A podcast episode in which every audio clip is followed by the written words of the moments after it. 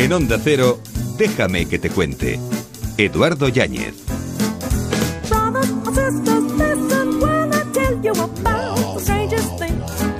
No viajamos para escapar de la vida, viajamos para que la vida no se nos escape. Lararía, qué bonito es viajar, qué bonito es viajar. Buenas. Guas. ¿Me da usted un billete para Torremocha? ¿Para dónde? Para Torremocha. Para Torremocha, voy a- un billete para Torremocha. Espera, un momento, voy a mirar yo aquí. ¿Qué tengo yo que...? eh, Tengo yo aquí esto, la... Esto, es la, la, la Torre, Torreón Giveno, Torre del Campo, Torre... Torre... Esto, Torre...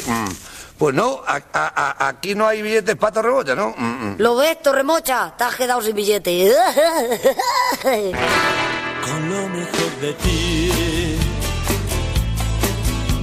Un mundo nuevo me construí a fuerza de reunir objetos que robé de ti. El primer paso para llegar a alguna parte es decidir que no va uno a quedarse donde está. ¿Qué tal amigos? Buenas noches y bienvenidos a esta edición de jueves de Déjame que te cuente. Mucho que contar a partir de ahora y hasta las once y media, diez y media en Canarias. Siches, flamenco, el eunuco, viajaremos con Aspasia, nos acercaremos a uno de nuestros grandes museos, viajaremos a través de la literatura, salsearemos... Disfrutaremos de esta noche de radio. Empezamos, bienvenidas. Juego a recordar y juego Déjame que te cuente. Tradiciones populares.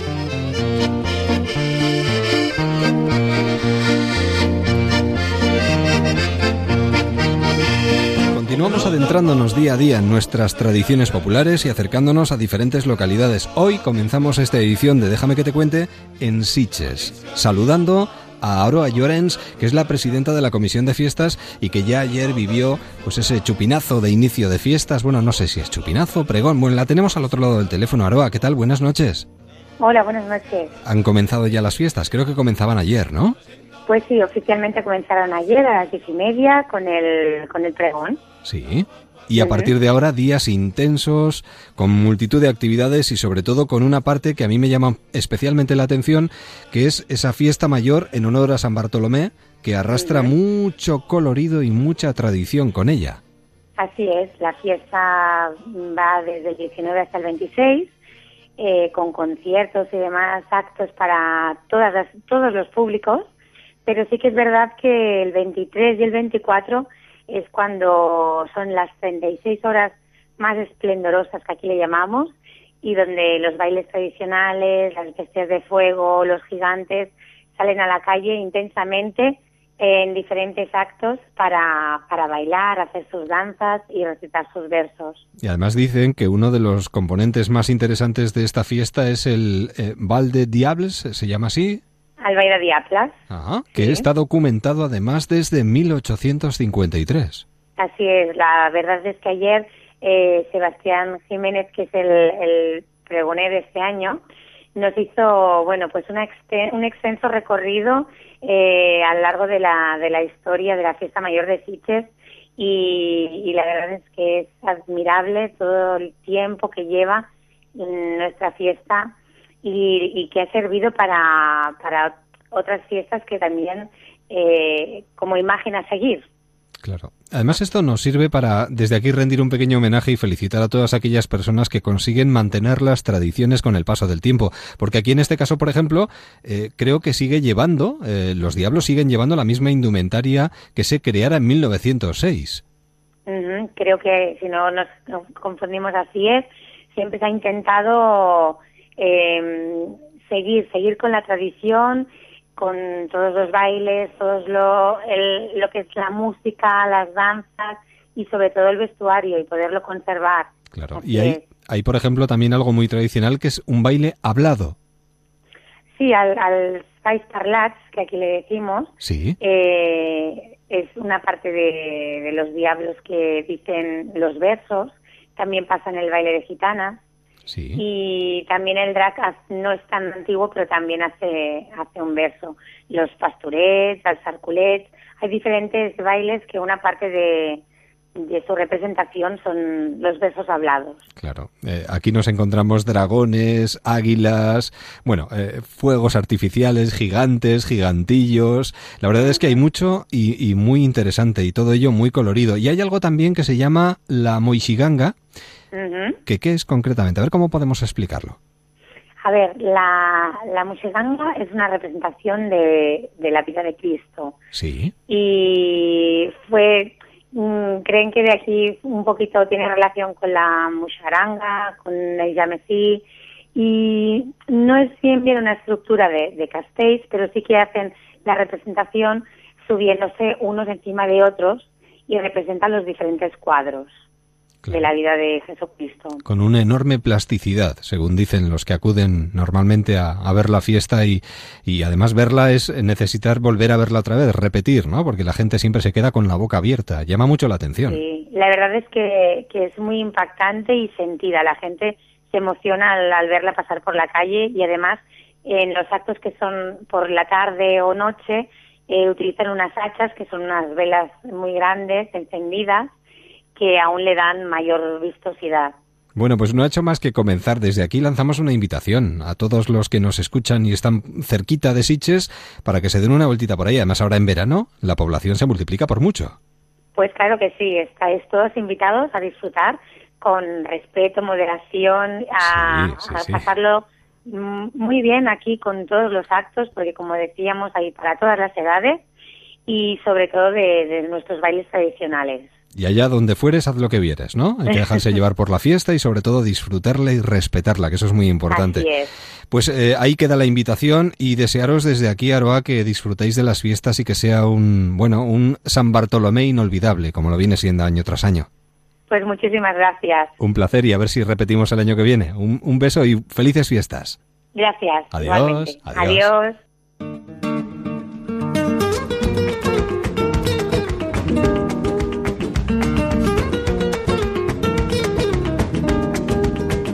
10 y 13 minutos, 9 y 13 en Canarias. Déjame que te cuente. En Onda Cero.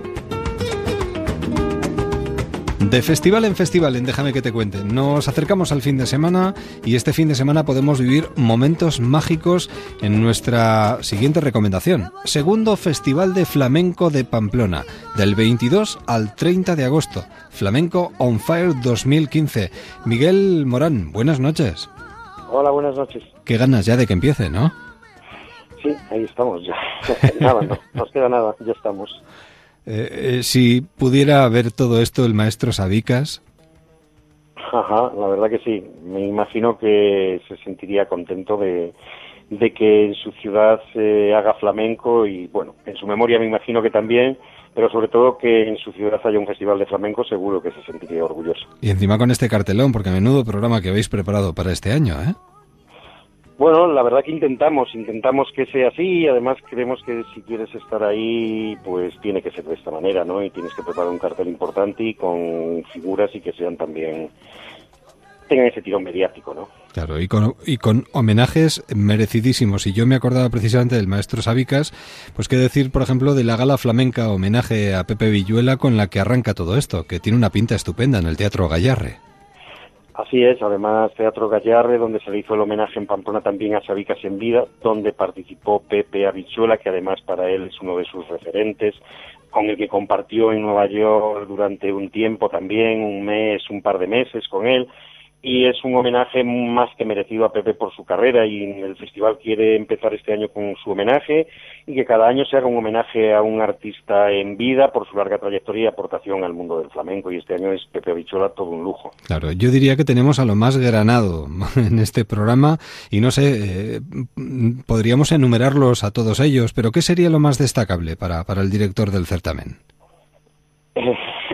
para mí todo. Claro, es que hay tanto y tan bueno además. Para mí todo, ¿no? Pero sí que hay momentos y cosas muy muy especiales, evidentemente más allá de lo de, de lo de Pepe que lo es, ¿no? No sé, hay cosas como El estreno de Remedios Amaya, por ejemplo. por- hombre, lo de Remedios sin ninguna duda, una de las figuras del cante y Claro. titano totalmente, ¿no? Y especiales también, pues yo que sé, lo que esté lo de Jorge Pardo también es algo único, ¿no? Que se va a hacer aquí en Pamplona, igual no se vuelve a hacer más en ningún sitio, ¿no? Preparado para aquí, ¿no? O lo de Estrella Morente con la Orquesta Sinfónica de Navarra, algo que figura también en el programa que es la misa flamenca con estreno en Pamplona compuesta por Paco Suárez, es todo todo un lujo contar con Manuela Carrasco y y Antonio Canales o Carmen Linares, bueno, son todos grandes nombres, y Farruquito, el Ballet Nacional de España, Dorantes y Marina Heredia, María Juncal, también estreno en España, o sea, más luego el ciclo nocturno, ¿no?, por la noche en el Hotel Tres Reyes, es algo especial, intentamos que así sea, por lo menos para nosotros. Sí, sí, con el Ballet Nacional de España, bueno, tenemos muchas alternativas, incluso tenemos hasta una ruta gastronómica. También hacemos una ruta gastronómica, puesto que en Navarra, Pamplona, la gastronomía tiene un peso importante. Sí. Además, eh, con el Pincho Sabicas, en el cual participan muchos restauradores de, de Pamplona, en el cual pues hacen un pincho en homenaje también a la memoria de Sabicas y, es esta ruta del Pincho Sabicas. Se da la, la, posibilidad o se da la mano esa historia de Navarra con el flamenco, ¿no? Yo creo que en estos, en estos días quienes eh, aman el flamenco van a disfrutar ya no solo de los espectáculos, sino incluso de clases magistrales, cursos y talleres también en el propio festival. Así es, la verdad que sí, todo un lujo, por ejemplo, una clase magistral de Antonio Najarro, director del Ballet Nacional de España, que tenerle él haciendo una masterclass es un lujo, o un taller con Farruquito, con Iván Vargas, y luego la serie de conferencias, cine documental, o sea que, bueno, intentamos que sea un programa completo también alrededor de lo que es la música. ¿no? ¿Estamos a tiempo para, a través de la página de Flamenco on Fire, hacernos con las entradas o seleccionar lo que más nos interese? Imagino que sí, ¿no? Sí, todavía, todavía sí, hay alguna cosa que va más justilla, pero todavía hay para que el que quiera acercarse pueda elegir cualquier, cualquiera de los espectáculos que hay. Bueno, yo no quiero ponerle en un brete a, a Miguel, al responsable del festival, pero ¿su concierto, Miguel? Mi concierto, yo los voy a ver todos. no se salta ni uno, ¿no? Ni uno. Yo creo que merece la pena y desde aquí queremos invitar a todo el mundo a que curiose. Sinceramente, va a ser un fin de semana inolvidable. Bueno, nos vamos a ir incluso un poquito más allá, ¿no? Porque van a estar del 22 al 30 de agosto con lo mejor del flamenco. Yo creo que se enciende la mecha y esto la verdad es que son fuegos artificiales desde el primero hasta el último y cada cual más interesante. Así que Miguel, desearle muchísima suerte, que salga todo estupendamente y que la gente se acerque a Pamplona estos días. Pues muchísimas gracias por vuestro apoyo, los medios imprescindibles para difundir todo esto, este arte y lo que es el festival. Y la verdad, muchas gracias y aquí incluso te esperamos a ti también. Nada, nos daremos una vueltita. Además, Onda Cero se vuelca con el festival totalmente. Así que ahí estaremos y lo contaremos. Miguel, buenas noches, gracias y buen festival. Muchísimas gracias, buenas noches. Déjame que te cuente. Teatro.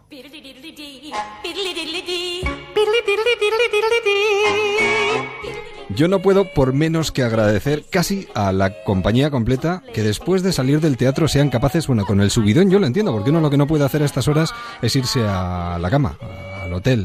Uno lo que necesita es salir un poco, respirar. Ella además ha llegado juguetona. Está María utilizando el, el reclinatorio de la silla. Le gusta la silla que tiene aquí en el... María, ¿qué tal? ¿Cómo estás? ¿Qué tal? Encantada de estar aquí. ¿Qué tal ha ido la función?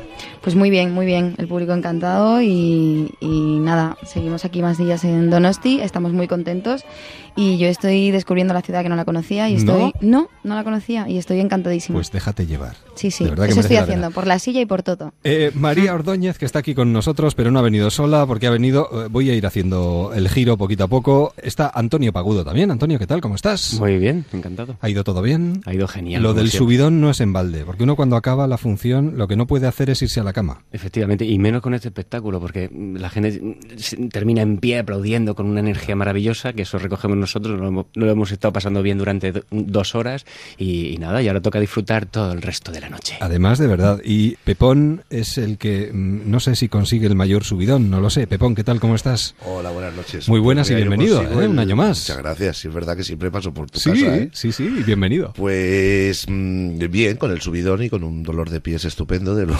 tacones que llevo en la función.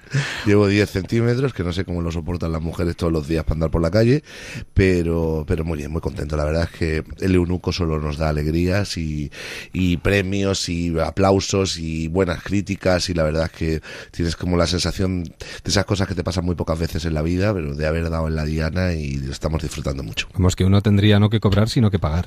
No, hay no, que no, cobrar no, siempre. va- va- bien, eh, perdón. Si encima pagar, no. Ya, no, tampoco es eso. Eh, tocayo Mayo, digo, digo lo de Tocayo por lo de Eduardo. Eduardo Sí, sí. Mayo, ¿qué tal? ¿Cómo estás? Muy bien, encantado de estar aquí. ¿Qué tal? ¿Contento con esta troupe? Hago lo que puedo. Oye, pero hay tan buen ambiente fuera del escenario como, como en el escenario, porque esto es fundamental para que esto funcione y cuadre. Esto es matemática pura, ¿no? Mm, matemática pura si hubiera una fórmula, pero no la hay. Lo No que pasa hay. que a nosotros nos ha salido.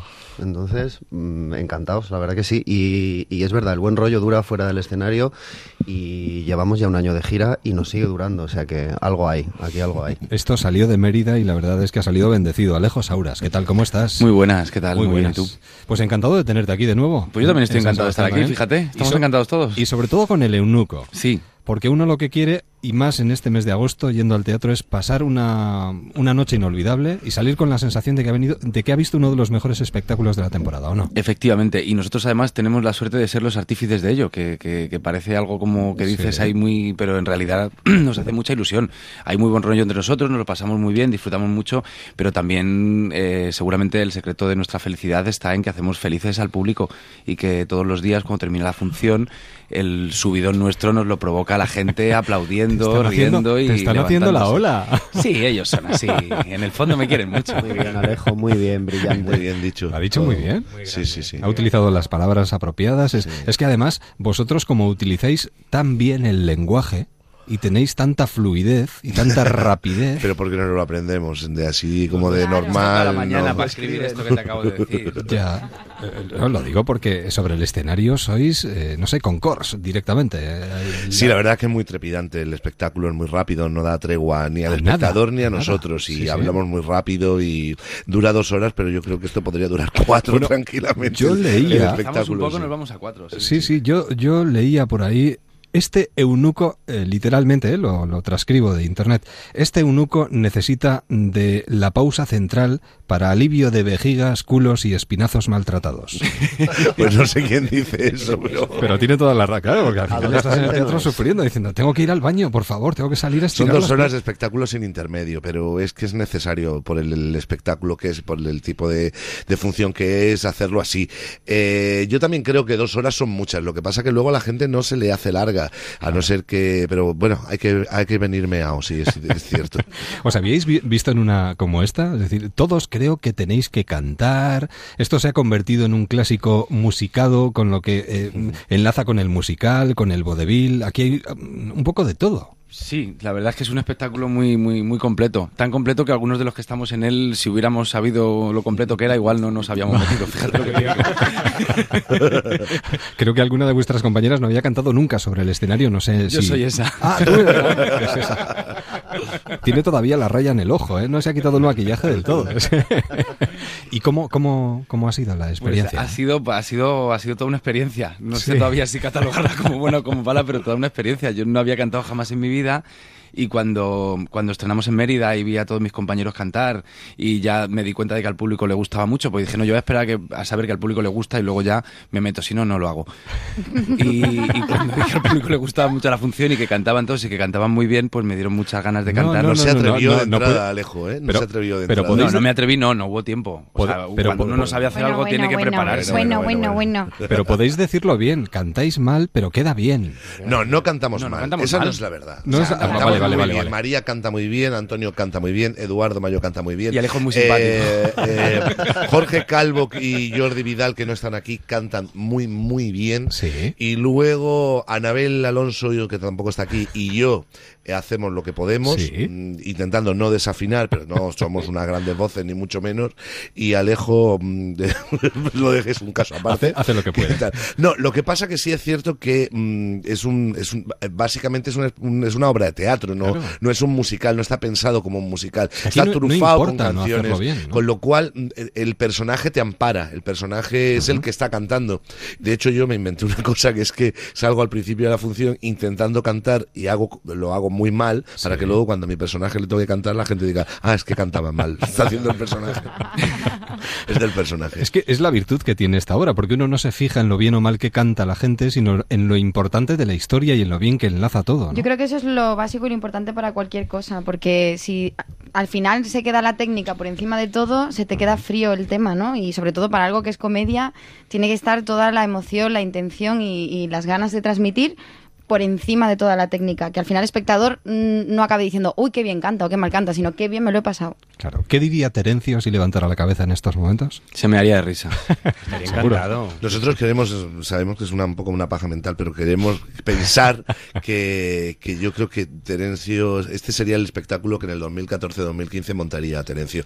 Yo creo que hemos sido muy fieles, han sido muy fieles, aunque es una versión muy libre, felizmente libre, como dicen los autores, yo creo que han sido muy fieles al espíritu del teatro grecolatino. El teatro grecolatino, así como la, los dramas y las tragedias son universales y son maravillosos y forman parte de la psicología del ser humano actual, eh, la comedia es el valor que tienen como máximo valor es un valor prácticamente arqueológico, pues que se han conservado, pero son, son textos muy pequeños y ellos utilizaban esos textos como un pretexto para hacer una fiesta y lo trufaban de canciones, de coreografías y eso es lo que hemos querido hacer nosotros, hacer una fiesta, mm, lo hemos trufado con canciones, con coreografías y, y nos ha salido un fiestón que nos lleva durando un año y medio y nos queda todavía. Si es que parece que estáis en casa directamente, ¿no? Es decir, como Sí, si no estuvierais pues- delante del público. Sí, sí, totalmente. La verdad es que nos, nos miramos entre nosotros y lo decía antes Pepón, ¿no? Eh, eh, nos quedamos viendo, llevamos ya un año haciendo la función y nos quedamos entre, entre patas o en los hombros viendo las escenas de los compañeros, a ver cómo lo hacen, a ver cómo hace hoy este momento o esta cosa que hace Antonio que me hace tanta gracia, a ver qué tal está la canción. Se- seguimos ahí, entonces sí, hay una sensación muy de hogar para nosotros. Y hay capacidad de recrearse, incluso de meter alguna cosita de vez en cuando, cuando uno se siente especialmente inspirado, o no, o no se puede. A ver, no se puede mucho, pero sí se puede mm, perfilar, retocar. Recrearte, ¿no? Con el personaje, Hay o- cositas que suceden con el compañero, hay impactar cositas para que, para mm, notas que, que baja un poco la energía, cómo recuperarlo de nuevo, y eso, eso quiere decir que lo estamos pasando bien, que nos, nos Sí, gusta la- nuestra profesión y lo estamos disfrutando. La comedia es una, una cuestión muy matemática y además sabes que si das un segundo más al gag mm, deja de funcionar es y tiene un ritmo muy muy marcado y muy claro y de ahí no nos podemos salir y somos muy profesionales y no nos salimos pero sí es cierto que el, que el teatro es algo vivo ¿no? y que hasta el último día estás creando cosas y estás si no sería si fuera totalmente sería muy muy muy marcado ¿no? salir al escenario no disfrutarías siempre estás creando cosas buscando cosas buscando recursos nuevos incluso descubriendo cosas del personaje que no sabías ayer si ayer no sabías que hoy podías hacer esto Claro. y eso es lo que lo mantiene vivo Ayer mismo eh, sí. Pepón me dio una nota que hoy ejecutado magistralmente. Entonces, eso es, eso es lo que... Estáis en el Teatro Victoria, además menudo teatro, ¿eh? Teatro Joder, Victoria Eugenia con el eunuco, bueno, bueno, bueno, encima en Donosti, eh, en este caso eh, María va a descubrir la ciudad, pues yo creo que lo tenéis absolutamente todo. Y si lo defino como ensalada, ¿estaría bien definido? ¿Os parece bien? Sí Ensalada. Teatral, sí, una ensalada Con trufa, trufada, porque Trufa, eh, es. sí. en la que yo destacaría sobre todo porque me parece magistral la escenografía. Bien. Que Bueno, vosotros movéis... Eduardo Moreno. Sí, teníamos la idea. Bueno, la base fue mm, Edu, Edu- Eduardo Moreno. Edu, prepara algo que quepa en un camión chico. era era la, la clave de, de- de producción. Lo que quieras, pero que quepa en un camión pequeño. No podemos llevar más. Llevamos nueve actores, cinco técnicos y no podemos llevar de encima un Que trailer. hay que pagar a todo el Y mundo. entonces, pero la verdad es que es lo que queríamos, ¿no? Es muy resultona, es muy sencilla, pero a la vez eh, da muchísimo juego y, y sirve para, mm, para hacer que cada escena sea distinta y que la verdad es que lo ha hecho muy bien. Las luces también ayudan muchísimo, pero ese suelo y ese cubo que gira, que se mueve solo y que luego se abre y se divide en mil partes y que la verdad es que es un acierto, sí. Estamos muy contentos. Por cierto, eh, me gustaría dedicarle este tiempo en el que estamos hablando de teatro a una persona que nos ha dejado hoy. Habéis oído la noticia Sí, sí, de claro. que Lina Morgan, desgraciadamente, y, y más vosotros haciendo comedia Mm. en una ensalada como esta, donde la sonrisa está presente desde el principio hasta el final, yo desde aquí un recuerdo para ella, porque hemos disfrutado tanto con ella. No sé si alguno de vosotros Sí. ha llegado a trabajar con ella. Eh, yo la no, no he trabajado con ella. Eh, Alejo sí he trabajado con Sí, ella. Alejo, tú sí. Sí, no, además la tenemos, sí, yo trabajé con ella hace unos años y además la tenemos muy presente pues porque, bueno, venimos de estar dos meses y pico en el teatro Encima, La claro. Latina, que fue suyo y que parece como que su alma está ahí dentro porque puso toda su vida en ello y, Sí. y claro, cómo no vamos a lamentarlo, una de las grandes cómicas que ha dado este país nos ha dejado hoy. Totalmente. Sí, lo mejor que se le puede decir es gracias por venir, ¿no? Claro, Gracias por Pues venir, sí. sí. Claro. Y por quedarte, sí. porque se queda. Eh, Claro. Evidentemente seguirá estando entre nosotros siempre. ¿no? Sí, el Teatro de la Latina. Además, yo he trabajado muchas veces en el Teatro de la Latina y ella tenía un palco vitalicio. Cuando dejó de ser su teatro y lo vendió, tenía un palco vitalicio y venía a los estrenos y venía luego a saludar al camerino. Y, y la verdad es que yo luego la conocí personalmente y compartí algunas cenas con ella y era una mujer muy divertida. ¿eh? La verdad es que a mí me, me da muchísima pena. Es Pues una pena. Un tierno beso desde aquí para ella y para toda su familia, esté donde esté. Y sí me gustaría recordar que estáis de gira, ahora estáis en San Sebastián, en el Teatro Victoria Eugenia, pero que vais a seguir de gira porque luego vais a la Semana Grande. Anda que no sabéis nada. A la Semana Grande de Bilbao. Bueno, cuen- sí, a. Bilbao, a la Feria de Albacete, a, pues, La Coruña, Narón, Alicante, Cartagena, Rivas, Tomelloso, Alcalá de Henares. Bueno, pues todos los sitios, todos los sitios. Y venimos de gira de- durante un año. La verdad es que hemos, hemos tocado prácticamente todas las ciudades y, y hasta febrero, marzo del año que viene estaremos María está con la función. Te está mirando con la boca Volvemos a. Madrid, volvemos a Madrid, que eso está bien saberlo. que. Volvemos a Madrid en, eh, desde el 3 de diciembre desde al el 3 24 de de enero. diciembre hasta no, yo creo que antes. mm, eh, sí, antes Bueno, de más o en menos. enero, sí. Todas las Navidades estaremos en volveremos al Teatro de la Latina, nos fue muy bien allí, Rodaditos, de, de volver y que la gente pueda seguir disfrutando del Compitiendo con el fútbol en Nochevieja y esas cosas. ¿o qué? Claro, y con las campanadas, competimos con todo. Pero ganáis. Podemos con todo. De calle. Claro. Ganáis de calle. De calle, Estoy ¿eh? convencido de ¿A quién ello. le el fútbol? Eh, bueno, a muchos. No menea yo por si acaso. Eh, chicos, desearos toda la suerte del mundo, que disfrutéis muchísimo de la ciudad. Nosotros vamos a disfrutar de lo que hacéis sobre el escenario y eh, es de esas cosas que uno agradece mucho ver porque no es habitual hoy en día ver a tantos actores sobre el escenario moviendo una obra de teatro como esta, porque cuesta mucho. ¿eh? Pues sí, muchísimas gracias. Así que tiene mucho mérito. Enhorabuena y nada, nos vemos en el teatro. Muchas gracias. Cuidaros. Hasta siempre. Hasta Adiós. siempre. Buenas noches. Chao. Cuando compras el cuponazo de la 11, haces posible que las 3.500 personas que se quedan ciegas cada año puedan aprender a vivir con su ceguera. Y además, cada viernes puedes ganar 9 millones con el cuponazo, 12 con el XL y 15 millones con el XXL. Cuponazo de la 11. Este viernes, ¿cuál es tu ilusión? 11. Viajeros en Onda Cero.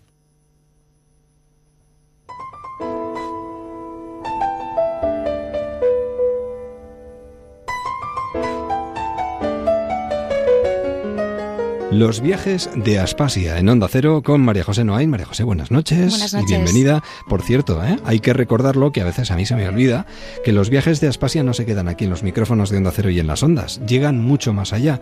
Si queréis profundizar en todo esto, entrar en cada una de estas cuestiones, no tenéis más que en internet poner los viajes de Aspasia.blogspot .com.es y ahí tendréis todo lo que vamos comentando día a día mucho más ampliado. Bueno, María José, viajamos. ¿Hacia dónde hoy? Nos quedamos en Ciudad de México, de momento. Mm, muy bien, Frida Kahlo, Ciudad de México. Me ha costado escoger cuál va a ser la siguiente parada de Aspasia, porque Claro, esta ciudad tanto. tiene tantísimo por ofrecer, pero bueno, como muchas veces sueles decir, soy arqueóloga y creo que va tocando Mm. hablar un poquito de arqueología. Y además me viene muy bien el hilo de Frida Kahlo, porque tanto ella como su marido, Diego Rivera, un pintor también mexicano importantísimo, eran grandes apasionados de la cultura de las distintas etnias mexicanas, pero también de las culturas Y arqueológicas se de su notaba en sus trabajos, además. Sí, había muchísimas Sí, sí. referencias, tanto en los murales de Diego como en los cuadros de Frida suelen estar presentes distintos objetos y tenían una colección arqueológica privada impresionante, que muchos museos quisieran, Quisieran tenerla. tener. ¿Nos vamos a algún yacimiento o no? Y ¿Sí? nos vamos Ah, al yacimiento más importante que hay ahora mismo en Ciudad de México. Está, por supuesto, el museo, que es uno de los mejores del mundo, pero nos vamos a ruinas arqueológicas de verdad, que son las del Templo Mayor. Pues vamos allá. ¿Qué nos encontramos? Es un yacimiento que está en la plaza del Zócalo, al lado de la catedral, en el punto neurálgico de la capital mexicana, y que era además el principal templo de la ciudad de Tenochtitlán. No sé si lo pronuncio bien, Sí, porque yo- yo- desgraciadamente no sé náhuatl. Yo, yo creo que sí. Ha ¿no? sonado bien, Sí, ¿no? sí, ha sonado. Yo no lo hubiera dicho tan bien, la verdad, pero bueno. Tenochtitlán era la capital del imperio azteca, que es la gran civilización que se encontró el ejército español encabezado por Hernán Cortés cuando llevó a cabo todo el proceso de conquista de Centroamérica. Era una urbe impresionante, sabemos tanto por los restos arqueológicos como por las crónicas de los españoles que estaba a la altura de cualquier ciudad europea de aquel momento con la que pudiera pudiéramos compararla y tenía este punto eh, religioso, pero también político, económico y social importantísimo, que era el Templo Mayor, que estaba dedicado concretamente a dos divinidades, de las más importantes del Panteón Azteca, que a ver qué oyente es capaz de recordarlas para el próximo programa, porque son Tlaloc y Ulchilopotli. No me pidas que lo repita, por favor. Esto hay que repetirlo muchas veces y durante mucho tiempo para que salga bien en antena. Sí, la verdad es que tiene una fonética complicada. Tlaloc era el dios de la lluvia, importantísimo en cualquier cultura y civilización. ¿No le podían haber llamado lluvia, por ejemplo? Bueno, bien. ¿Y el otro? Y Ulchilopotli era la divinidad más importante de los aztecas, un dios asociado sobre todo con la guerra. Era una cultura bastante violenta y cruenta. Todos conocemos el tópico de los sacrificios humanos y por tanto su dios más importante también tenía este aspecto. Construyeron una pirámide escalonada en cuya cúspide había dos pequeños templos dedicados a estas dos divinidades y que además iban reconstruyendo y ampliando según pasaba el tiempo de tal forma que los arqueólogos que han intervenido en el Templo Mayor han encontrado hasta siete pirámides, una dentro de otra, como una muñeca rusa, porque según avanzaba el tiempo, la iban ampliando y la iban haciendo mm, de mayor tamaño. Vaya, interesantísimo. ¿Y esta es nuestra recomendación de hoy? ¿Visitar este maravilloso sitio arqueológico? Esta es nuestra recomendación de hoy. Tanto los restos arqueológicos, junto con esta pirámide hay otros templos, altares para sacrificios y demás instalaciones asociadas al culto en el mundo azteca y también un museo arqueológico que solamente tiene restos encontrados en este yacimiento, pero que tiene una colección fantástica. México es como una muñeca rusa, también. También México con sí mismo es como una muñeca rusa. Muy parecido. Eh, un verdadero placer, María José. Muchísimas gracias, a, ti y a Aspasia. Y continuaremos viajando aquí en Déjame que te cuente y en, en la sintonía de Onda Cero. Os lo recuerdo, ¿eh? si queréis ampliar más detalles, los viajes de aspasia.blogspot.com.es. Déjame que te cuente. Paisajes con sabor. En Déjame que te cuente, en cadena, para todas las emisoras de Onda Cero y de museo en museo, de exposición en exposición. Hoy nos vamos a detener durante unos instantes, quien pudiera estar a estas horas de la noche en el Museo del Prado, sin demasiada gente, con tranquilidad, acercándonos, por ejemplo, a las obras de Picasso, digo yo, por poner un ejemplo.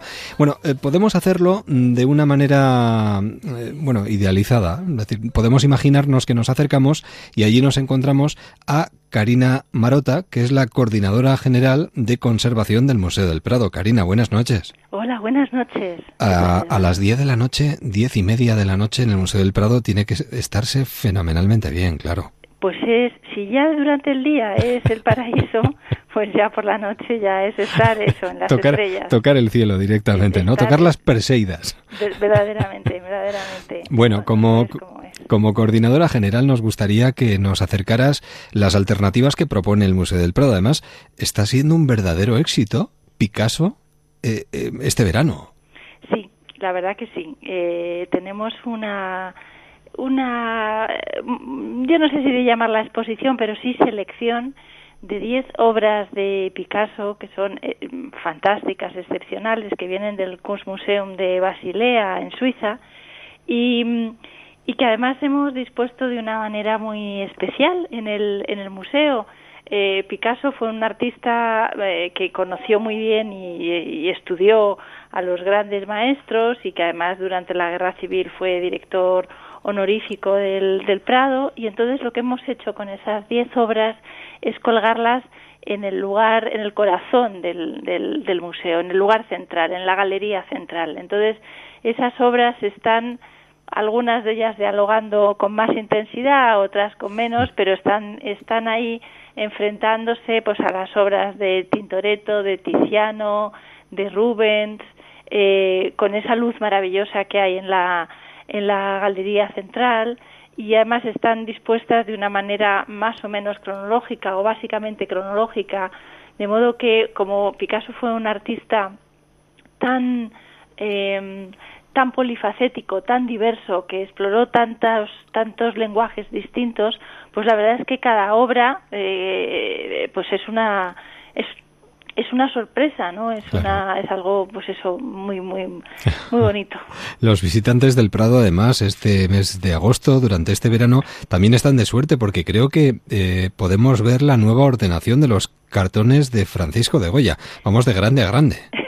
Efectivamente, eh, la nueva ordenación que la verdad es que eh, creemos que está muy interesante, que es muy interesante cómo se ha hecho. Esto lo ha, concebido pues Manuela Mena, que es la conservadora que se encarga de la colección de Goya, y por supuesto con, con la dirección y, y, parte de la de un experimento que hicimos eh, el año pasado con una exposición que se llamó Goya en Madrid, en la cual pues en lugar de eh, colgar los cartones para tapices eh, formando series y, simplemente, eh, digamos, eh, intentando reconstruir cómo estaban colocados en, en los palacios, pues lo que hicimos fue intentar verlos como más como obras individuales, Y entonces ver además, al ver las obras de los cartones como más de cerca y más eso, como obras individuales, cuadro por cuadro, digamos, pues digamos que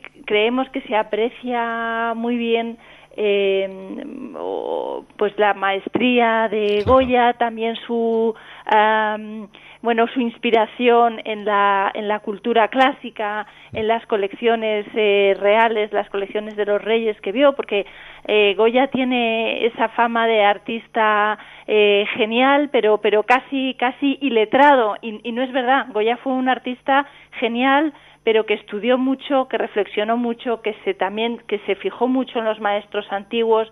Y entonces digamos que eso se ve bien ahora, se ve muy bien ahora. Y además está esas salas de Goya están eh, además eh, eh, no solo ocupadas por Goya sino también por otros artistas españoles del siglo XVIII que permite muy bien comparar lo que era Goya en cuanto a genialidad y en cuanto a originalidad respecto de otros artistas del momento. Bueno, estamos rodeados de genios por todas partes. Justo en estos momentos estoy enfrente, eh, eh, ah, hipotéticamente, eh, enfrente del baile a orillas del Manzanares. Fantástico. Pero Karina, aparte de esto hay más cosas. Que, em, bueno, es que el Prado es una gran alternativa para este mes de agosto. Pues la verdad es que sí, no, no, no, no podemos negarlo. Pues, pues mira, por una parte hay algo eh, eh, hay algo mm, pues también excepcional y es que acabamos de, recibir una donación de un coleccionista fundamental en, España, Plácido Arango, y entonces sus obras se acaban de presentar en, este momento y están y están eh, incluidas en el itinerario de la colección permanente. Tenemos, por ejemplo, una obra, un San Francisco de Zurbarán, que es absolutamente espléndido o, un calvario eh, de, Pedro de Campaña que es un artista que está eh, poco representado en el en el en el museo hasta hasta ahora eh, tenemos también un, fantástico, fantástico calvario de Luis Tristán. Luis Tristán fue el discípulo del Greco, que el año pasado conmemoramos su, su centenario y se habló muchísimo del Greco. Bueno, pues en la sala del Greco o en una de las salas del Greco es donde hemos colgado en diálogo también este calvario de Tristán que permite ver pues eso lo que heredó Tristán del Greco, pero también lo que avanzó él eh, por su cuenta, ¿no? Entonces, la verdad es que la, donación eh, que, que, presentamos, bueno, eh, ocupa cinco salas de la colección permanente, está debidamente señalizada y es algo muy especial porque son, son obras que no se conocen, claro, que formaban parte de una, de una colección privada y no se habían visto nunca, ¿no? Bueno, alternativas interesantísimas. ¿Quieres señalar alguna cosita más? ¿Nos dejamos algo, Karina? Pues mira, nos dejamos itinerarios para, para los visitantes individuales. Eh, durante este mes de agosto y también durante el mes de septiembre tenemos, y eso se puede consultar en nuestra página web, tenemos itinerarios eh, que duran pues media hora, tres cuartos de hora, sobre las obras maestras del, del museo o sobre la exposición de Picasso o sobre otra pequeña exposición que tenemos de Genaro Pérez Villamil, un, un paisajista tardorromántico eh, del, del 19. Entonces, esos, esos itinerarios no necesita, no, no, no precisan eh, inscripción previa, no hay que pagar eh, eh, por ellos, no hay que pagar nada más que la, la entrada, uno se inscribe al llegar y entonces, bueno, pues durante media hora, tres cuartos de hora, una persona del área de educación nos puede, bueno, pues ayudar un poco a, a disfrutar un poco más de algunas obras del, del museo. ¿no? Museodelprado.es, ahí está toda la información. Y ya si nos hacemos con una guía como Karina, disfrutamos. El único problema del Prado es que uno, una vez que llega, ya no quiere salir de allí. Y, y evidentemente allí no nos podemos quedar a vivir, aunque uno quisiera realmente rodeado de tanta arte y tantos grandes maestros. Karina, ha sido un verdadero placer, de verdad. Muchísimas gracias. Lo mismo digo, para nosotros también, os esperamos a todos. Iremos, iremos seguro, nos dejaremos caer. es, es visita obligada ya. Estupendo. Karina Gracias, Eduardo. Marata, coordinadora general de conservación del Museo del Prado. Buen verano. Igualmente. Hasta la próxima. Adiós. En Publipunto usted es lo más importante. Entre en publipunto.com y compre con la máxima seguridad, confianza y garantía en 70 idiomas. Publipunto.com.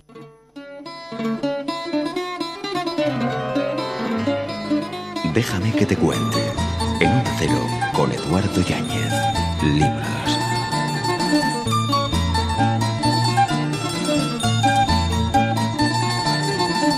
Qué ganas tenía de volver a reencontrarme con un trabajo suyo y la verdad es que ha sido un reencuentro maravilloso. Siempre da gusto leer a Gustavo Martín Garzo, pero sinceramente hay que acercarse a donde no estás, porque uno inevitablemente se siente reconocido en algún momento a lo largo de estas lecturas. Gustavo Martín Garzo, ¿qué tal? Muy buenas. Hola, buenos- Bienvenido. muchas gracias. Encantado de volver a estar contigo. ¿Dónde no estás? en esta novela estás en toda ella. Bueno, yo creo que sí, yo creo que sí. Es Y muy- todos nosotros también, ¿eh? Sí, bueno, pues eso está bien, es el mejor elogio que me puedes hacer, ¿no? Y yo creo que ciertamente, bueno, aquello que dijo Flaubert, ¿no? De Madame Bovary, cuando dijo Madame Bovary soy yo, ¿no? Y en cierta forma es, cierto, es verdad que, en fin, supongo yo que el novelista eh, está en cada una de las palabras del libro que ha escrito, ¿no? Aunque no sabe muy bien de qué manera está, ¿no? Yo creo que incluso es bueno que no lo sepa. Los años 60, Ana llega al pueblo de Valladolid en el que nació su madre Lucía. Tras quedarse huérfana, Ana queda al cuidado de su abuela, en la familia de toda la vida. Bueno, las mujeres siempre están muy presentes en tus trabajos, Gustavo. Sí, sí que es verdad. Yo creo que es porque son bastante más eh, novelescas que, que los hombres, es decir, dan- ofrecen más juego, porque el suyo es un poco el, mundo de la intimidad, ¿no? Incluso hasta ahora, eh, ahora es diferente, porque gracias a Dios, es decir, las mujeres pueden vivir la vida que quieren, que, que han elegido vivir, ¿no? Pero hasta hace, hace unos años no era así, ¿no? Entonces, por lo tanto, su vida transcurría más bien, digamos, en el secreto, ¿no? Y entonces todo lo que tiene que ver con el secreto, ese es el territorio de la literatura. Y luego también aquí está muy presente el pasado. El Sí. pasado de una época muy concreta, con la guerra civil como elemento desencadenante. Sí, en efecto. Eh, claro, porque la, la literatura en, en gran parte es memoria. Y yo creo que estamos en, una época en la que en gran parte se ha dado la espalda a la, a la memoria, ¿no? Es decir, eh, vivimos como si el mundo en el que estamos hubiera genera, si hubiera crecido por generación espontánea, ¿no? Es decir, sin tener en cuenta que a- para llegar a este mundo ha tenido que existir uno anterior, ¿no? Y que de alguna forma no somos sino herederos de los que vivieron antes que nosotros, ¿no?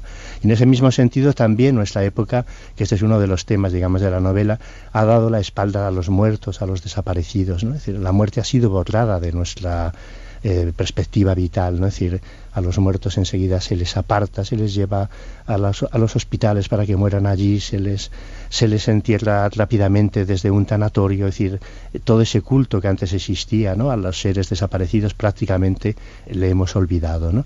Y sin embargo, y sin embargo, los muertos siguen ahí y nos siguen reclamando de alguna forma, ¿no? Porque forman parte de nosotros. Y hay muertos que no desaparecen del todo. De hecho, yo creo que esta abuela, el personaje de la abuela de este libro, se va a quedar con nosotros mucho tiempo. No solo se apodera del libro, se apodera del lector también. Sí, es verdad. Y eso es uno de los misterios de la literatura que, que de pronto cuando estás escribiendo una novela hay un personaje, yo sí que le tenía previsto, tenía previsto que, tu- que tuviera una importancia, obviamente, ¿no? Porque es un personaje a través del cual esta niña, esta chica, se va enterando de muchas cosas de su familia, ¿no? A través de su relato, pero nunca pensé que cobrara esa relevancia. Entonces empezó a vivir y se fue apoderando en gran parte de la novela, es cierto lo que dices.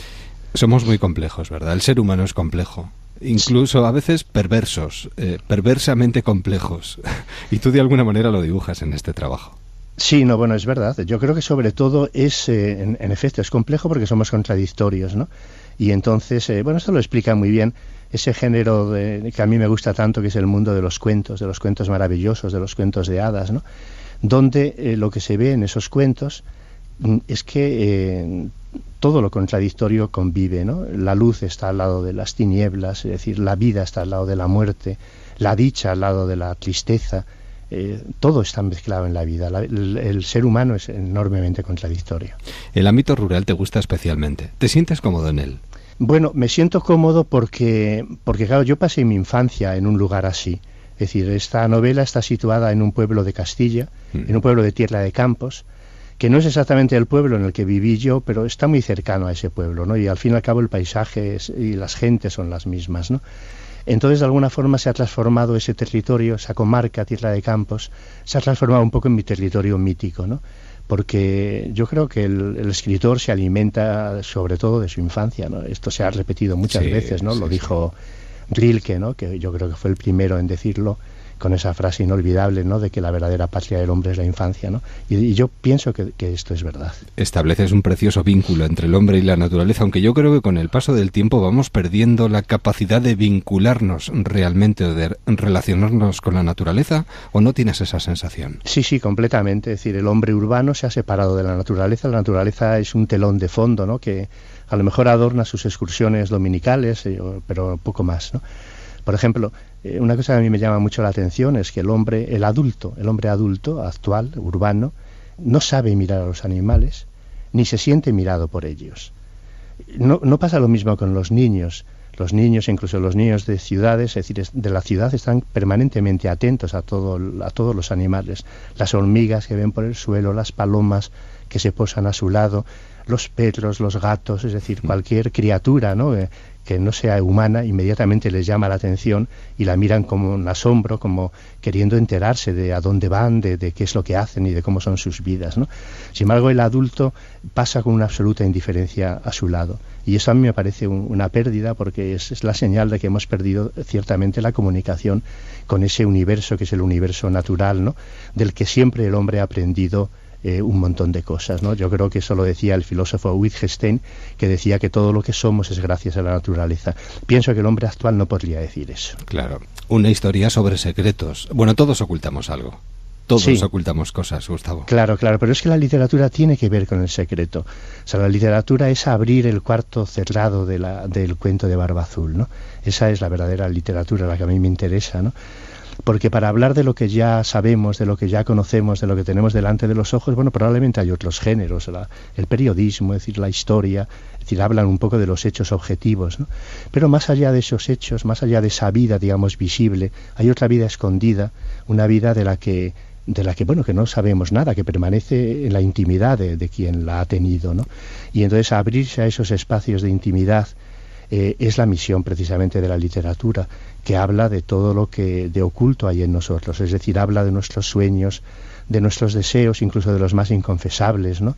De todas las cosas que perdimos y que no nos atrevemos a reconocer que hemos perdido, ¿no? De nuestros eh, temores también. De, de, nuestros temores, en efecto, y de, de, nuestros anhelos más, más íntimos, más absolutos, ¿no? De todo aquello que a veces no nos atrevemos a confesar, ¿no? Y en cierta forma es un poco lo que le pasa a la protagonista de mi novela, ¿no? Que en un momento determinado se tiene que enfrentar a algo que yo creo que todos los niños se enfrentan en un momento dado, y es al hecho de que hay una parte muy importante de la vida de sus padres que no conocen. Entonces, y, y esto es un poco lo, lo que le pasa a, a mi personaje, sí. que es una niña de 15 años que de pronto descubre zonas de la vida de su madre que nunca sabía que podían haber existido. ¿no? Y los muertos, los fantasmas, que siempre han estado presentes, aunque de alguna manera también les hemos ido dando la espalda con el paso del tiempo. Sí, completamente. Porque además, claro, la literatura de fantasmas uno puede pensar que es algo ya de modé, que pertenece, bueno, pues a finales del siglo XIX, que fue cuando tuvo un auge mayor, ¿no? Pero sin embargo yo creo que mm, debería de estar eh, presente en este tiempo más que nunca, precisamente por eso que dices, que en el fondo el hombre actual ha dado, les ha dado la espalda, ¿no? Pero claro, los muertos siempre regresan. Mm, es decir, una persona al morir no desaparece del todo, es decir, queda, permanece en, el, corazón, en, el pensamiento, sobre todo de los seres que la han amado, de los seres más cercanos, ¿no? Y todos los que hemos perdido algún ser querido sabemos hasta qué punto esa ese ser, aunque ya no está objetivamente en el mundo, sin embargo sigue presente de alguna forma. Es decir, los muertos de, de alguna forma nos reclaman.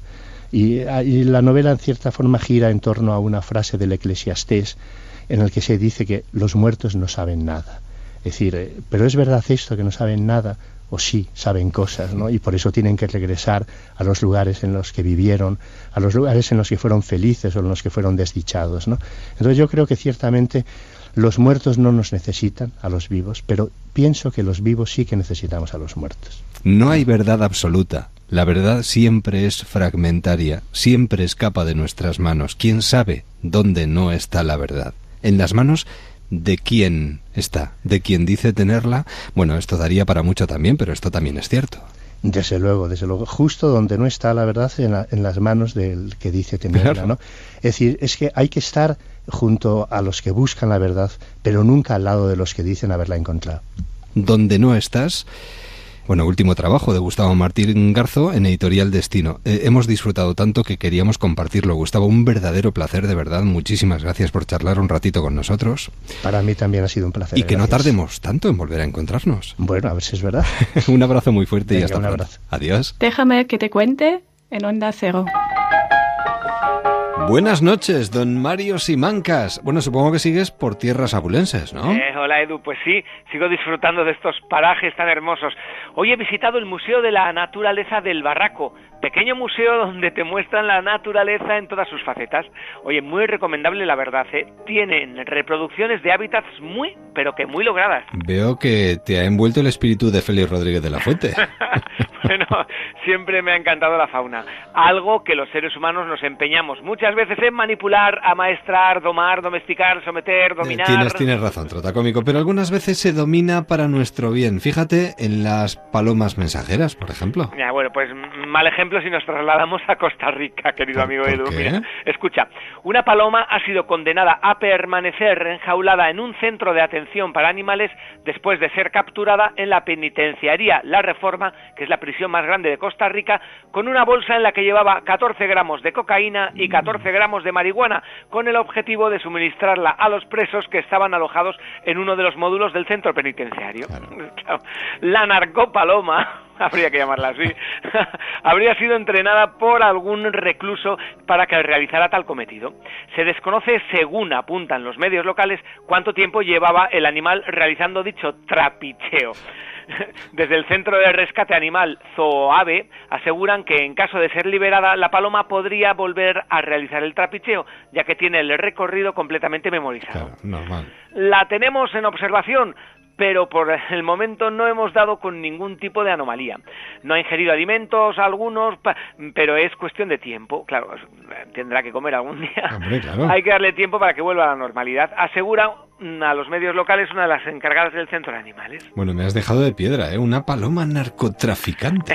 Sí, además es el primer ser vivo que conozco que se ha convertido en dos animales, paloma y camello a la vez. El reino animal puede deparar muchas sorpresas, Mario. Y tanto, mira, escucha, un hombre le dice a otro, "Mm, me da que esta vaca está muy muerta. Y, y ¿cómo lo sabes? Es que todavía no le he oído decir ni mu. Oye, ¿y sabes cuáles son los animales más antiguos? Ni idea, pero me temo lo peor, o sea que... La cebra y el pingüino, porque se ven en blanco y negro. Buenas noches, don Mario. Oye, disfruta de tus merecidas vacaciones y descansa un poquito más, que veo que te trastocan un poco, ¿eh? Ah, hasta mañana. Venga, hasta mañana. Adiós.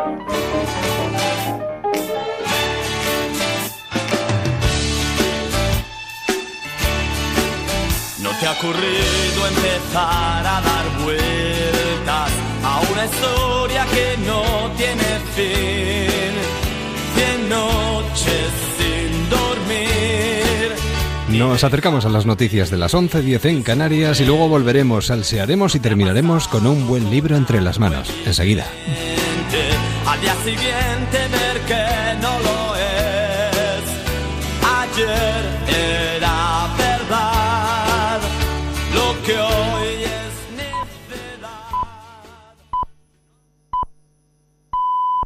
Son las 11, las 10 en Canarias.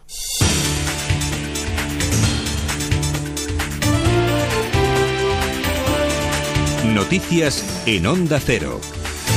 Buenas noches. Grecia celebrará elecciones anticipadas por segunda vez este año después de que el ministro Alexis Tsipras anunciase su dimisión y la justificase en la necesidad de que el pueblo legitime el tercer rescate pactado con los socios europeos.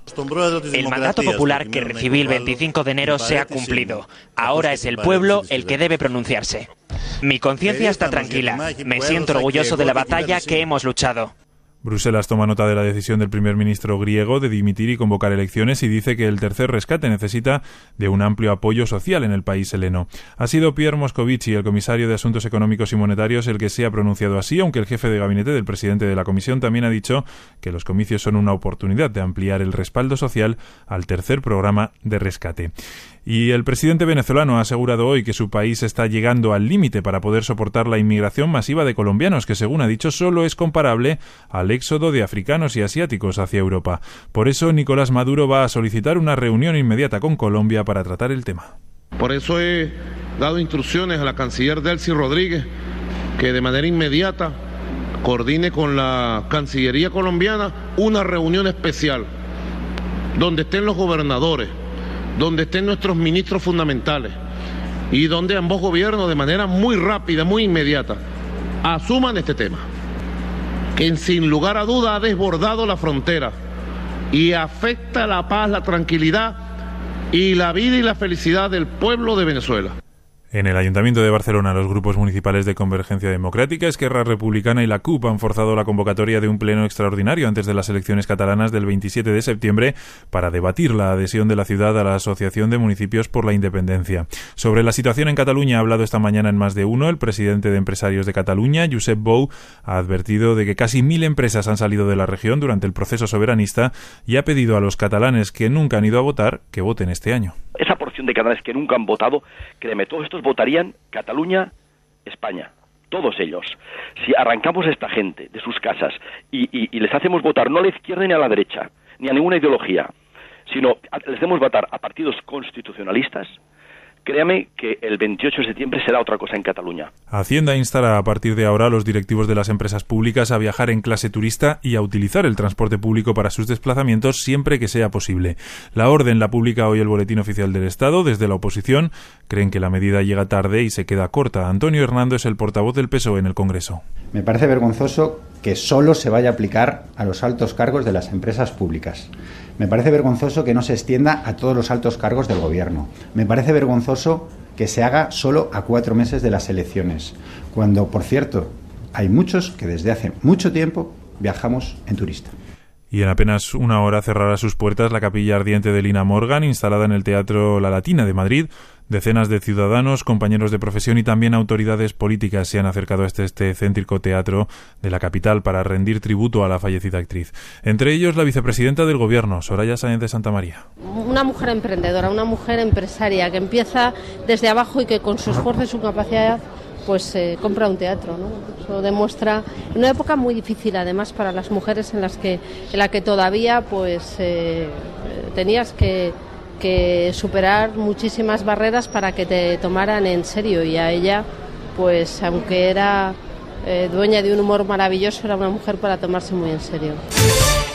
Información deportiva con Ignacio Paramio. El Athletic Club ha perdido en la ida de la previa de la Europa League frente al Cilina por 3 a 2. Los de Ernesto Valverde, que vencían 0 a 2, vieron como el conjunto eslovaco les remontaba en solo media hora, por lo que les va a tocar superar la eliminatoria en San Mamés la próxima semana. La mala noticia, además, fue la recaída de Iñaki Williams de la lesión muscular que le había mantenido apartado hasta el día de hoy. En el Atlético de Madrid, Diego Godín ha firmado su renovación hasta 2019, ampliando un año más su anterior vinculación con el club rojiblanco. En el mercado de fichajes, Pedro ya es jugador del Chelsea, que ha pagado al Barcelona 27 millones de euros, más otros tres en cuestión de variables. Rafinha, jugador del Barcelona, analiza su marcha.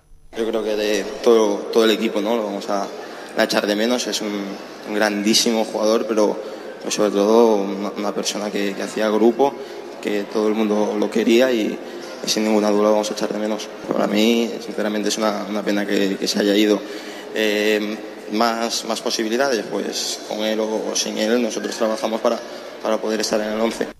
Y según ha podido saber Onda Cero Asturias, la Liga ha dado el ok al Sporting de Gijón para la llegada del croata Halilovic en calidad de cedido procedente del Barcelona. Además, el Real Madrid y el Español han hecho oficial la cesión también de Marco Asensio, que jugará esta próxima temporada en el club blanquiazul. Y por último, en tenis, Tommy Robredo ha caído frente a Thomas Verdich en la tercera ronda del Masters 1000 de Cincinnati. Esta madrugada a la una, Rafa Nadal se enfrentará a Feliciano López. Es todo, más noticias en Onda Cero a partir de las once y media, las diez y media en Canarias, en La Brújula, con María Hernández. Gente Viajera cumple 25 años y quiere celebrarlo contigo. Participa en su concurso y consigue uno de estos fantásticos premios. Meliá Hotels International te invita a vivir sensaciones en el Hotel Sol Beach House Ibiza. Un hotel solo para adultos con magníficas vistas al mar. Iberia en vuelo directo desde Madrid te lleva a conocer la ciudad de la eterna primavera, Medellín, en Colombia. Transmediterránea te regala un viaje de ida y vuelta para dos personas más coche en las líneas que unen Barcelona con Ibiza, Mallorca o Menorca. Una estancia de siete noches con media pensión en el Gran Hotel Peñíscola, especialista en turismo familiar en habitación doble familiar con vistas al mar. La oficina de turismo de Noruega os lleva a los fiordos. Vuelo directo desde Barcelona y tres noches en Bergen en habitación doble con alojamiento y desayuno para dos personas. Manda una foto de tus mejores vacaciones, cuéntanos lo mucho que te gusta viajar y lo que más te gusta del programa a postalesviajeras.ondacero.es o a Onda Cero, Gente Viajera, Ramblas 8894 08002 Barcelona. Gente Viajera, 25 años viajando juntos.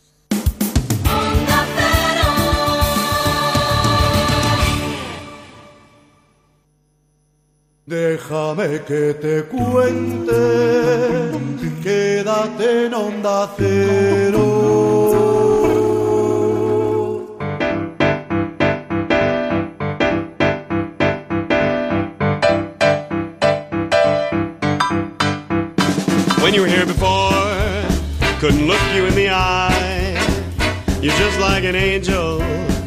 Lo único que nos faltaba, bueno, después de las noticias como cada día aquí en Onda Cero, en esta sintonía, nos acercamos a un mundo que nos encanta, que es el de los salseros, que además no descansan por vacaciones, como Xavier de la Maza. Xavier, buenas noches. Muy buenas noches, Eduardo. Además, hoy estamos muy bien acompañados, incluso diría más, esto suena y todo. ¿Eh? Suena, pero, Suena, suena. pero además estamos en verano y yo creo que es momento también de reivindicar el mejor refresco que puede haber para el verano, ¿no? Sí, sí, totalmente. Isotónico total. Don Andrew Esa, Dugas. esa voz que suena así de fondo. Esa voz que suena de, de, de fondo, que lo hemos traído, en su momento lo comunicamos hace unos años por teléfono, pero hemos dicho que para hablar de refresco y de verano y de calor hay que, hay que venirse a, a Donosti, que como todo el mundo sabe es donde más calor hace. Sí, verdad. Acércate bien al micrófono, Sí. por favor. Sí. Eso es. Vale, bien, bien. bien- bienvenido y buenas noches. Y gracias por, por invitarme. Y gracias a ti por traerte... eh, A ver, aquí hay un prefijo, un 942, eh, en, en el encabezado de una botella. Esto es una cerveza. Sí, lleva así unos años así con ese, con ese Prefijo. nombre. Sí, sí, sí, sí. 94, pero no es lo único, porque aquí hay otra que dice... Raquera, piensa global, bebe local. Un buen sentimiento. De un escocés de toda la vida que va a parar a un pueblo extraordinario en, en, en clave como es Lierganes. ¿Qué, hace un escocés en Lierganes? Pues... em, Liarla. Pues sí, li- liarla. Liarse primero. Sí, no, no, me lié y luego ahí, luego me, la, me, me liaron. Pues eso, hacemos cerveza.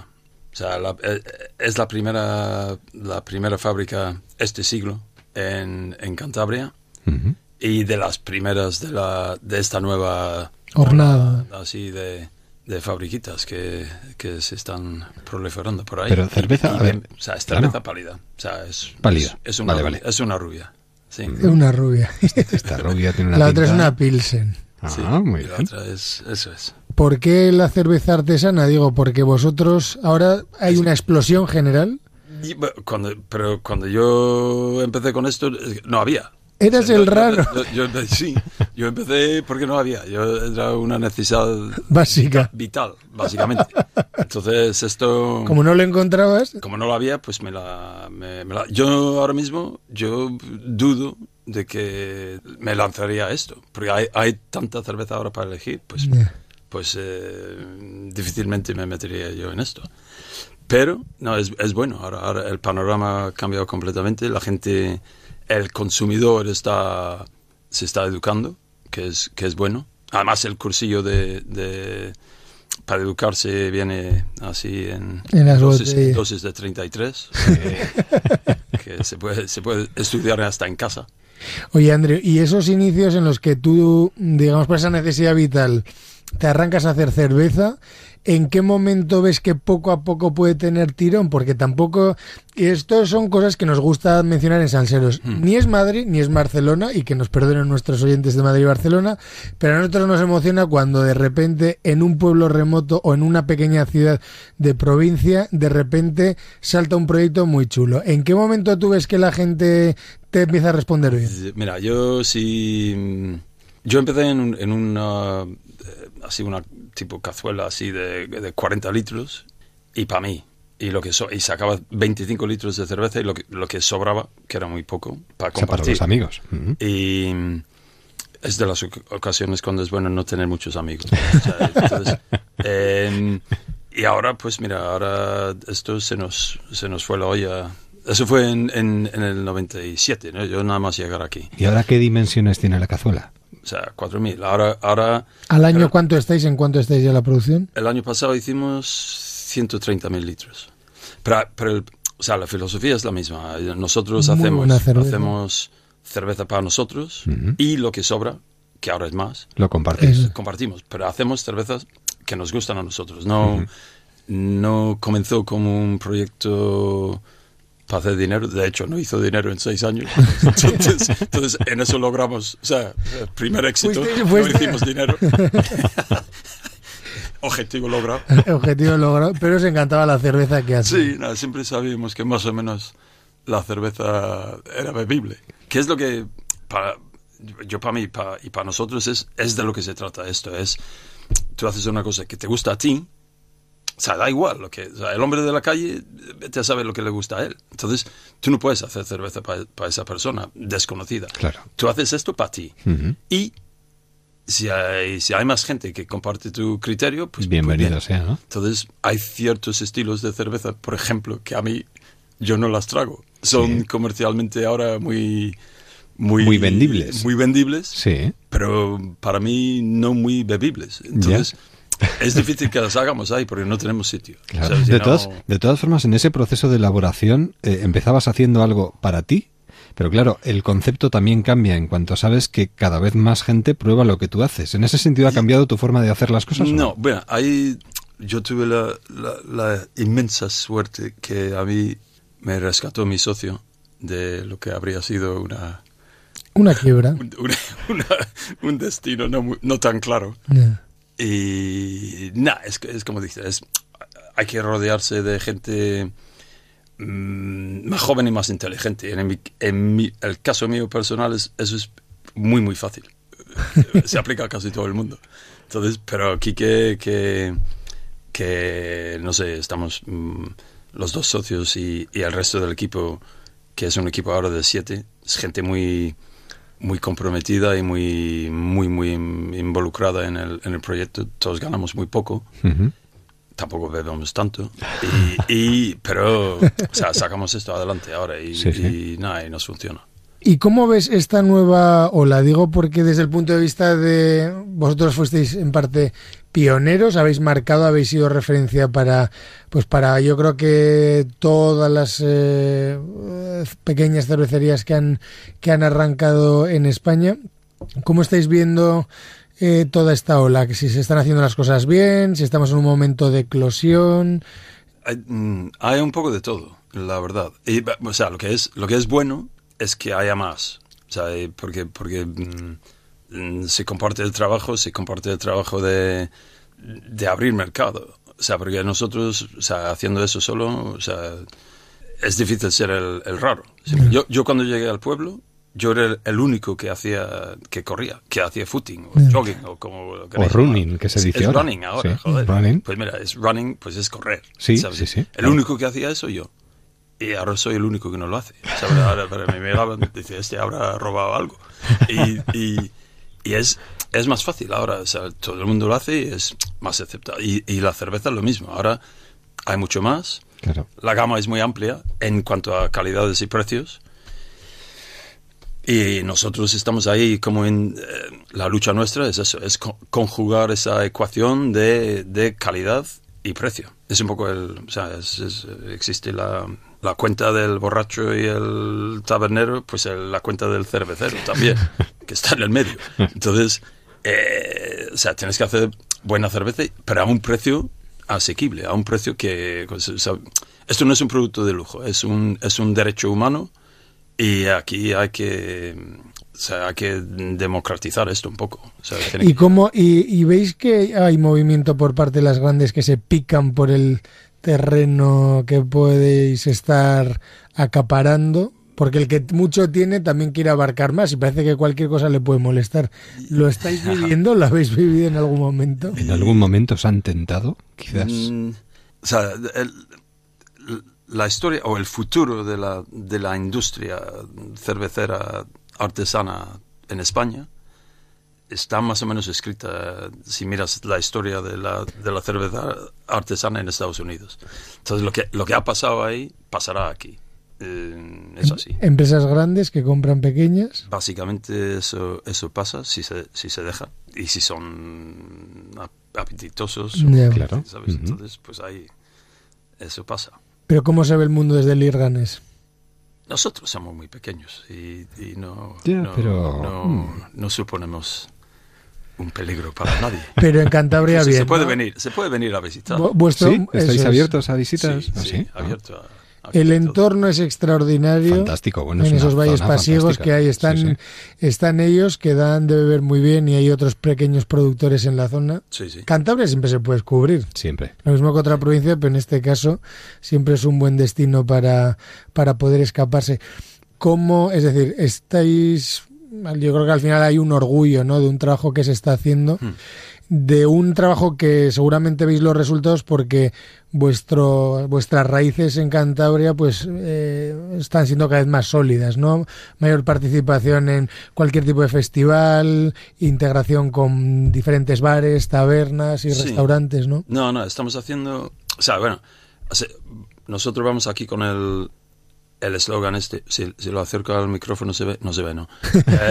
Es lo de, o sea, piensa global, bebe local, y está bien, eh, como, de- como empezamos diciendo, pero lo que estamos viendo cada vez, o sea, intentando hacer cada vez más es, es o sea, lo, lo bueno es bueno, o sea, entonces, regi- o sea, local no es necesariamente bueno, igual que ecológico no es Sí. necesariamente bueno, tiene que ser bueno primero y luego añadimos luego, estas cosas. ¿eh? Entonces, Primero bueno, sí, primero bueno y luego puede ser todo lo demás. De lo que- O sea, entonces, es, eso es el enfoque nuestro, es eso, es calidad y, y calidad y la tercera cosa es como calidad. muy bien, calidad. Calidad, calidad y calidad. Pues en este caso, y esta noche en Salseros, brindamos con, con una Pilsen, por ejemplo. ¿Eh? La verdad es que se ha traído cuatro, además. Ha Sí. dicho, va, para Por que si acaso. Eso es, eso. Por si siempre acaso, estas tertulias que se pueden alargar, se la sabe. noche Sí, que está perfecta. Además al programa le quedan unos minutos, o sea que Invitado, perfectamente no luego... Eso es. Eh. Dougals, la verdad es que merece la pena. Si alguien quisiera visitaros, eh, tenéis un web eh, para sí, que la gente una, pueda... sí, no, hay una página web, eh, www. eh, Dougals.es. Dougals.es. Así de sencillo. Ah, sí, Bueno, pues si alguien quiere visitaros este próximo fin de semana, Sí. pues fíjate tú, yo creo que puede ser una Bien. buena alternativa y brindar Mañana con por la buena noche, sábado, hay, hay incluso concierto de swing en el pueblo con Cañero de De Douglas. esta cerveza. cerveza. Bueno, 942. nos escapamos. Bueno, Yo claro, creo que nos escapamos. después del programa nos vamos para allá. ¿eh? Pitando, Sí, cogemos el coche y nos vamos para allá. Un verdadero placer, enhorabuena y a seguir trabajando, a seguir disfrutando con lo que hacéis y encima, si sobra, se comparte. Ahí está. Que eso está muy bien. Gracias Sí, sí. y hasta la Sí, próxima. Compartir es mamar, amar. Amar y mamar, también, las, las dos cosas. Piensa global, bebe local. Nosotros pensamos ya en mañana y le damos las buenas noches a Xavier. Nos vemos. Hasta, Hasta mañana, Eduardo.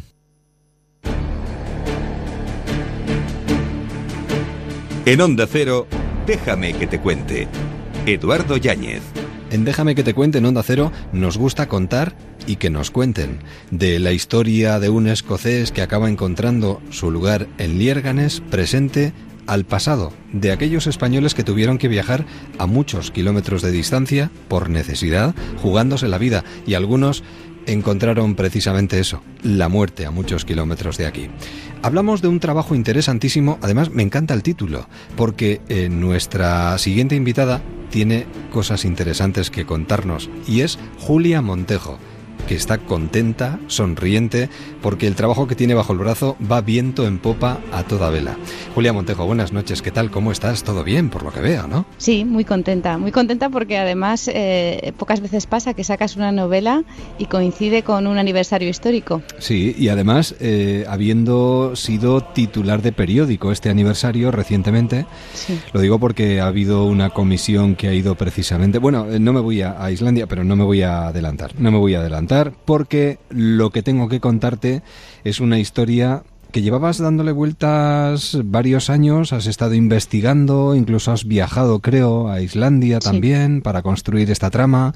Bueno, cuéntanos cómo de repente te encuentras con la historia y decides meterte con ella. Vamos a empezar por ahí, Julia, si te parece. Sí, pues hace unos años, eh, investigando para otra novela, leí un párrafo que hablaba de unos marineros vascos que habían estado en Islandia y que cuando regresaban a casa habían hecho un pacto de silencio para no contar qué es lo que habían tenido que hacer durante un invierno en Islandia para sobrevivir.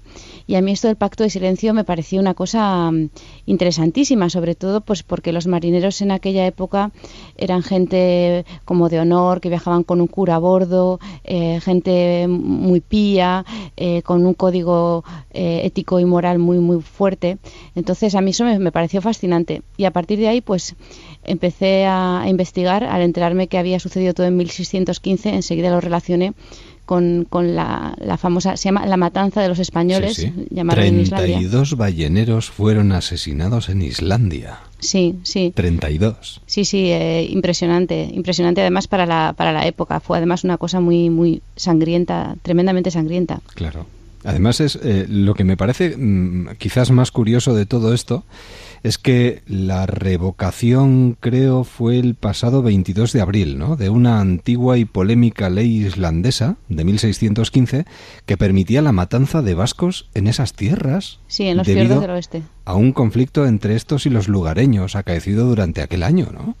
Sí, eh, yo creo que lo que sucedió fue que eh, a los islandeses eh, esta parte de su historia les pareció, bueno, una tremenda vergüenza una vez que, que, que pasó y además eh, una tremenda vergüenza que fue un poco excusada en el hecho de que no podían quedarse extranjeros a, en Islandia durante el invierno porque no había forma de alimentarlos a todos pero yo creo que en realidad fue una cuestión de, problemas durante los trueques y los intercambios comerciales y un tema de avaricia y de envidias y de historias mucho más mucho más prosaicas ¿no? y mucho más bajas. Y, bueno como quedó ahí como una especie de vergüenza nacional fue un episodio que se quedó un poco aparcado. Bueno y tú que viajaste a Islandia y hablaste con ellos eh, ¿se, avergonzaban de tener que hablar de esta historia la recordaban eh, con tristeza eh, ¿qué, qué te encontraste en, el, en ese periodo de investigación pues eh, me sorprendió muchísimo que siguiera siendo para ellos una vergüenza. Les costaba hasta pronunciar las palabras a los historiadores y era un poco como secreto y mucha gente no lo conocía.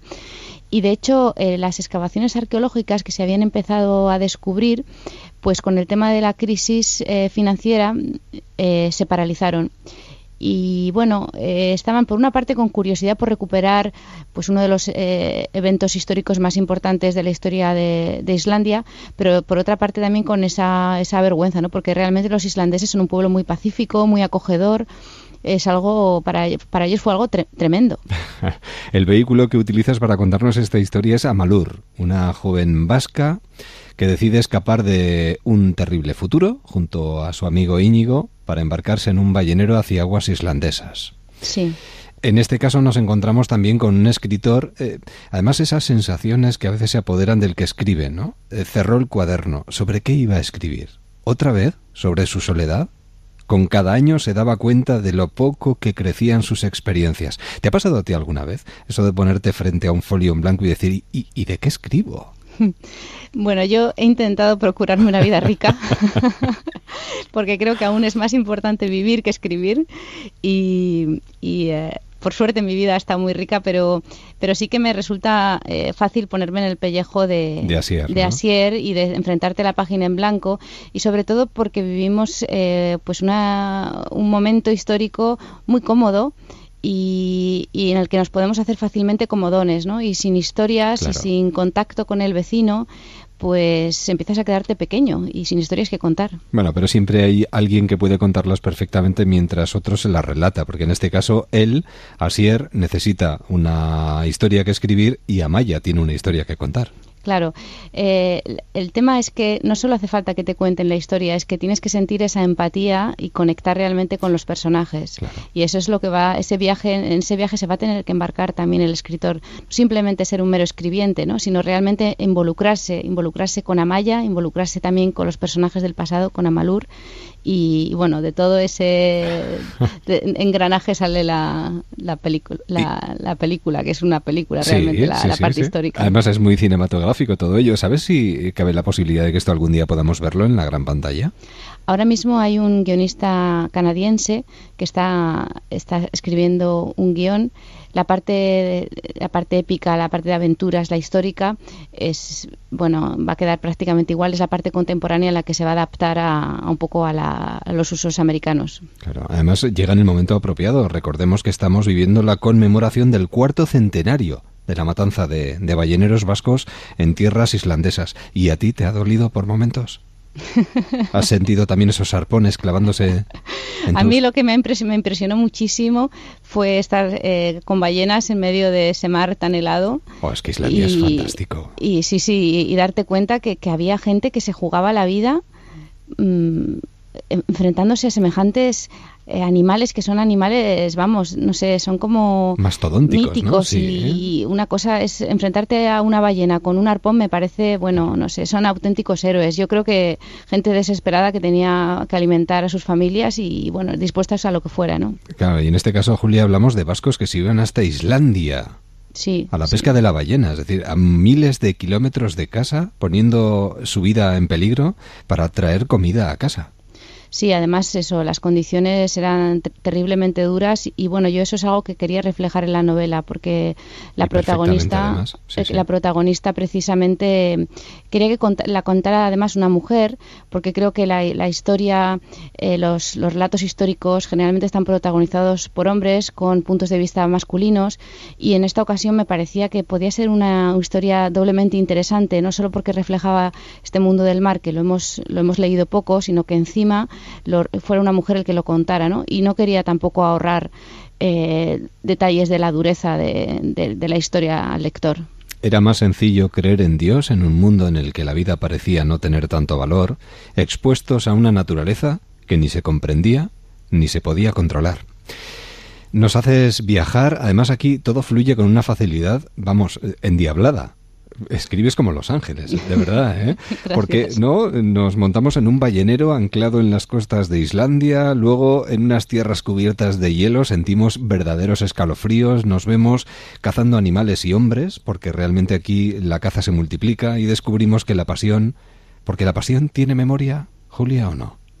Yo creo que sí, yo creo que las cosas que nos han impresionado las cosas que impresionaron a nuestros antepasados se quedan de alguna forma en nosotros.